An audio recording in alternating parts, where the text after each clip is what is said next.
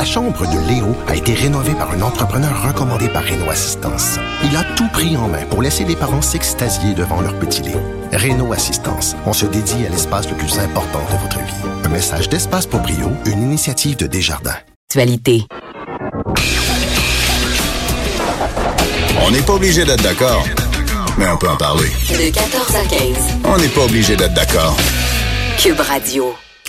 Eh oui, en effet, on n'est pas obligé d'être d'accord. C'est bien de temps en temps. Euh, de pas être d'accord, ça fait avancer les idées. C'est le but de la manœuvre. Et puis, je, je m'entretiens avec quelqu'un qui, euh, à mon humble avis, c'est un collègue. Euh, il s'appelle Steve E. Fortin. Il va peut-être nous dire le E, c'est pourquoi. Euh, mais c'est pas ça le but, le but de l'entrevue. Euh, Steve E. Fortin est blogueur euh, au Journal de Montréal, Journal de Québec. Et euh, c'est quelqu'un dont J'apprécie beaucoup le franc-parler. Euh, c'est euh, quelqu'un que j'ai l'impression quand il écrit que il se permet, se permet pas beaucoup euh, d'autocensure et euh, c'est un art de, de faire ça. Puis je trouve que ses textes sont toujours euh, stimulants, intéressants. Je suis pas toujours d'accord, on n'a pas la même option politique, mais j'ai bien, bien, bien, bien, bien aimé son texte de d'hier dans le journal euh, sur la laïcité et cette euh, citation choc. Je pense que c'est de Nadia El Mabrouk, c'est ça, hein, Steve? C'est Nadia El Mabrouk qui a dit Adèle Mabrouk, euh, donc tu dois parler de... La laïcité n'est la pas une n'est opinion. op- Ouais. Elle permet d'en avoir une et que j'ai trouvé ça euh, brillant. Alors, des voix inspirantes pour défendre la laïcité. Toi, ça fait combien de temps que tu es au journal à faire du, du blog, euh, Steve? Ça fait un an, il y a trois semaines. Ah. Euh, ouais, c'est ça. J'ai célébré ma, ma, ma première année et puis euh, je dois dire que j'aime bien ça parce que c'est drôle que tu dises ça, Lise. euh, et et d'ailleurs, c'est la première fois qu'on a la chance de faire ça ensemble. Oui. Je te renvoie tout ça, hein, parce que c'est vrai qu'on n'est pas toujours d'accord. Mais moi, je fais partie de ceux qui euh, aiment te lire et qui liront aussi euh, Madame Pelletier, Francine Pelletier dans le devoir et qui liront Je ne m'arrête pas à qui je lis, moi j'aime lire et ensuite euh, je me forge une opinion, je n'ai pas d'idées préconçues ou euh, de, de, de gens que dont je me dis ben moi je veux pas les lire à cause que c'est telle personne. Je trouve que c'est c'est un peu idiot de faire ça en fait. Donc euh, oui, je te renvoie ça. C'est gentil, c'est gentil, merci. D'écrire euh, j'ai j'ai toujours fait ça. Je, je connais pas ça, moi, l'autocensure. Euh, Quand on m'avait proposé la, la tribune, Claude Villeneuve, à l'époque, il m'avait tout simplement dit, ben écoute, euh, tu sais, on, on aime ce que tu fais, puis, euh, tu sais, c'est ça. J'ai- j'ai- J'écris, j'écris ce que je pense, mais je respecte aussi, euh, j'essaie de respecter les gens. Mais euh, je, je non, j'aime pas m'arrêter ben ben là à, l'autocensure. Parce que c'est très, on vit dans un drôle de monde où d'un côté on, on veut défendre la liberté d'expression, puis en même temps on a l'impression qu'il y a une espèce de conformisme euh, euh, intellectuel qui est en train de s'installer. On pense aux universités, euh, les, les safe space, enfin tous ces bidules où les gens veulent pas. Dis, c'est quand même étonnant que euh, ces deux choses-là puissent cohabiter, euh, surtout euh, en pleine modernité. Mais moi, je trouve que tu le fais bien et je, je t'envie un peu parce que pas, pas que pas que moi je me censure, mais des fois j'ai une espèce de, de comment dirais-je? D'abord choquer pour choquer, ça donne rien. Hein? Tu es d'accord avec moi? non, non. Bon, ça, ça Oui, donne tout à fait, ab- oui. absolument rien. Juste pour faire monter la tension artérielle des gens, là, c'est c'est pas une bonne idée. Mais c'est vrai que des fois il faut dire des affaires. Et moi, je trouve que dans le dossier de la laïcité, parce que je vais y revenir, c'est vraiment de ça dont je Mhm. veux parler, euh, on, est, on est là dans un, un, un très, très, très beau dossier où vraiment le double, le triple, le quadruple langage, euh, les demi-dits, les silences coupables, les attaques verbales, vraiment tout se côtoie dans la laïcité. Puis en plus de ça, j'ai comme l'impression qu'il n'y a pas deux Québécois qui ont la même définition de la laïcité. Ben, c'est drôle parce que une des raisons pour laquelle j'ai décidé de placer côte à côte euh, deux personnes euh, dont on a moins entendu parler ou dont on n'entend pas parler à tous les jours, du moins, euh, euh, Nadia Almabrook puis Guy Rocher, euh, il y a une raison pour ça. C'est que j'aime lire euh, Nadia Almabrook, notamment on est amis sur Facebook. Euh, j'aime lire ses petites réflexions, des fois ses textes plus longs. Puis Guy Rocher, il y a quelqu'un qui me fait remarquer quelque chose. Euh, moi, le dimanche soir, souvent, je suis sur la route, puis j'écoute tout le monde en parle à la radio. C'est pas la même chose que quand on l'écoute à la télévision. Euh, J'entendais, j'écoutais tout ça, Puis, euh, je n'avais pas, moi, le, si on veut, le loisir de l'image. Je l'ai réécouté ensuite dans le segment, tout ça. Puis, il y a quelqu'un qui m'avait fait remarquer, c'est drôle, mais je ressentais comme un petit malaise euh, quand j'ai vu euh, la réaction de Guillaume Lepage au moment où il avait posé la question sur le port des signes religieux sur les enseignants. Puis, ben moi, j'ai dit, écoute, je l'ai pas vu l'image, l'écoutais à la radio. J'ai pas trouvé que, Guillaume Lepage avait eu une, réaction agacée. Je veux dire, c'était, tu sais, il est là pendant plusieurs heures, il fait les entrevues. Moi, j'ai rien vu de ça. Sauf que euh, il faut quand même se questionner sur le fait que quand quelqu'un dit comme ça une vérité toute simple, et Guy Rocher le fait sur deux dossiers, euh, quand il a parlé du crucifix, c'était indiscutable. Quand c'est deux courtes phrases pour dire, ben voyons donc, euh, ça a été placé là par M. Duplessis, c'était pour consacrer l'entente entre l'Église et le pouvoir, il faudrait l'enlever là quand même, c'est la moindre des choses.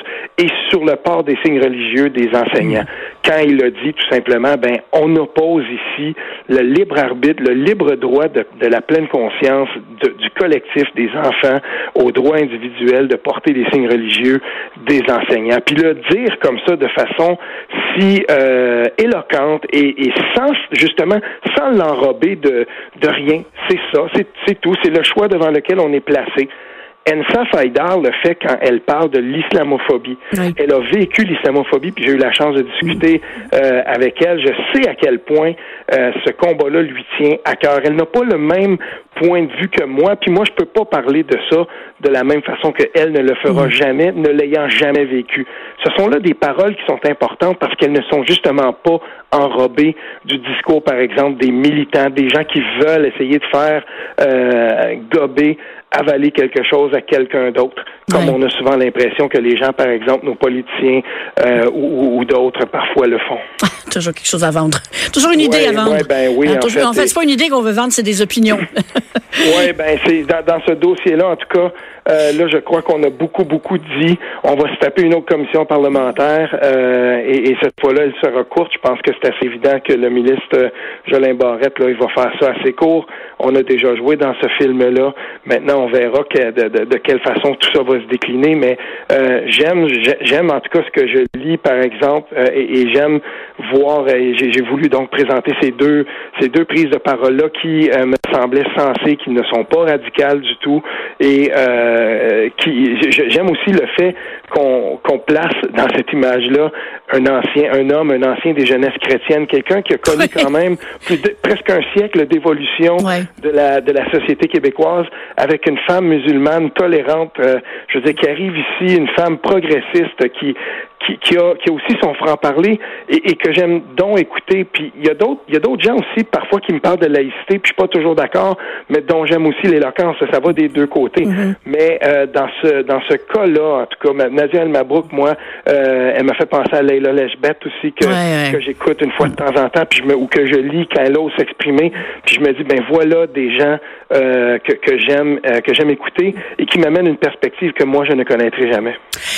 Euh, très bien dit. Écoute, euh, peut-être que toi, tu as une compréhension de ça. Moi, j'avoue que je n'en ai aucune. Mais comment se fait-il euh, que euh, une, certaine gauche, une gauche, euh, pas la gauche, euh, soit aussi montée contre, par exemple, Anissa Fadar, je veux juste rappeler aux gens qui elle est, si jamais euh, mhm. le nom euh, ne vous dit rien. Euh, c'est l'épouse de Raif Badawi, qui est un blogueur saoudien qui a été, qui est emprisonné pour 10 ans et condamné à 1000 coups de fouet aussi pour avoir demandé démocratie et liberté de conscience en Arabie Saoudite. Crime, très, crime très, très, très grave là-bas. Et sa femme a pu se sauver d'Arabie Saoudite avec leurs enfants et ils vivent maintenant à Sherbrooke. Ils sont maintenant même citoyens canadiens, je pense. Oui, oui, oui. oui, oui, Et euh, Madame Haïdar, euh, en fait, Rêve Badawi, c'est un peu comme le, dissident le, plus célèbre au monde présentement, dans un sens. C'est lui, c'est lui dont on parle beaucoup, puis c'est correct parce mhm. que son message est important. Puis Madame, euh, en fait, sa, sa porte-parole, c'est son épouse. Et puis moi, j'en reviens pas de voir à quel point la gauche est montée contre elle. Il y, a, m'expliquer ça euh, de bizarre? Oui. Il y, a, quelque chose là-dedans qui est vraiment, vraiment particulier parce que euh, et, j'ai la chance d'avoir quand même des entrées euh, des entrées pas mal chez Québec solidaire. Mm-hmm. je, je, discute beaucoup, je discute ferme avec pas mal de gens là-bas, des gens qui me disent que ça sera pas beau quand ça va être le temps de faire la décision justement sur la question de laïcité, parce qu'il y a vraiment deux courants mm. qui s'affrontent dans ce parti de gauche-là, qui ne représente pas toute la gauche, comme le Parti québécois ne représente pas tout le courant indépendantiste. Mm-hmm. Euh, donc, euh, mais il y, a, des gens là-bas qui, euh, qui s'affrontent et qui, qui il y, y, a une partie de ces gens-là qui est absolument allergique à toute concession euh, par rapport à la liberté individuelle des euh, de, de, des gens là par, rapport à la fonction euh, par rapport à la fonction publique, les postes d'autorité et tout ça. Euh, donc, ce qui va se passer avec ça, puis moi, ce que je trouvais vraiment bizarre, j'ai suivi beaucoup il y a quelques semaines de ça, il y a deux semaines, quand on avait fait la journée sur la laïcité, on mhm. a été assez gentil pour me laisser consulter pas mal de documents qu'on a présentés là-bas. J'ai vu, comme tout le monde, la liste des invités quand on l'a partagé aux listes à la liste de membres de Québec solidaire. Puis je m'étais dit tout de suite, mais dans les membres qu'on a invités, il n'y a absolument personne comme Laila Lechbet, justement. Mm. Pourquoi on n'a pas invité Nadia El Mabrouk? Pourquoi on n'a pas donné voix dans ce parti-là aux gens de la gauche, aux progressistes qui croient dans la laïcité? Et ne l'ayant pas fait, je pense qu'on a compris tout le monde que ce parti-là euh, se dirige tranquillement vers la défense, euh, si on veut, d'à peu près la même position, à quelques détails près, euh, que le Parti libéral, parce que même les personnes, les juges et tout ça, je crois qu'on n'ira pas jusque-là chez Québec solidaire ça n'a pas l'air, en tout cas, il y a vraiment un courant fort dans ce parti-là euh, qui est beaucoup plus proche de la défense du multiculturalisme euh, canadien que, euh, si on veut, de toute forme de laïcité institutionnelle telle qu'on la conçoit au Québec. Et, et ça, ça va diviser la gauche. Et la gauche a déjà été divisée sur d'autres questions, mais celle-là, euh, il y a là quelque chose d'un gros débat de conscience qui va faire en sorte qu'il y a des personnes dans ce parti-là euh, qui vont devoir faire un choix, qui vont peut-être se sentir beaucoup trop à l'étroit dans ce parti. Et moi, j'en connais, il y a des gens qui me le disent. Euh, suffit de pas vivre à Montréal et de vivre en région. Moi, je suis en Outaouais, puis euh, je veux dire, Québec solidaire, chez nous, dans mon comté, c'est un, c'est un parti qui est quand même en santé, qui est vivace. Mm-hmm. euh, puis j'ai parlé avec des gens, j'ai parlé avec une ex-candidate aussi de l'Outaouais, que je respecte beaucoup. Euh, puis, euh, je veux dire, ces gens-là me disent essentiellement la même chose. Il, y a, il, y a, comme un point tournant qui s'en vient dans ce parti-là sur cette question-là, et ce parti va se redéfinir, et euh, ensuite les gens pourront adhérer ou pas, mais il va peut-être avoir quelques personnes qui vont décider d'aller voir ailleurs. Disons que la situation est, euh, enfin, c'est pas clair et c'est pas évident. C'est la même chose que quand t'es es, es, souverainiste ou péquiste, mais que tu as plus l'âme à gauche, à droite, par exemple. Là, tu dis, j'aimerais ça être péquiste, mais ils sont sociodémocrates. Tu sais, à un moment donné, il y a comme des, des, rencontres d'idéologies qui sont pas toujours porteuses de, comment dirais-je, de, de, croissance. Tu sais, c'est plutôt des antagonismes au sein du même parti. D'ailleurs, ce qui m'amène à te dire, pendant que tu es là, on pourrait parler quand même un peu de politique en général.